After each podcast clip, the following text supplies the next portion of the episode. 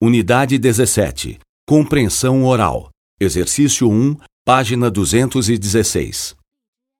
A. Eu quero que a empresa tenha um aumento de pelo menos 50% no item satisfação do cliente. B. Nós duvidamos que as reclamações sejam levadas a sério. C. O cliente espera que a empresa melhore o atendimento daqui para frente. D.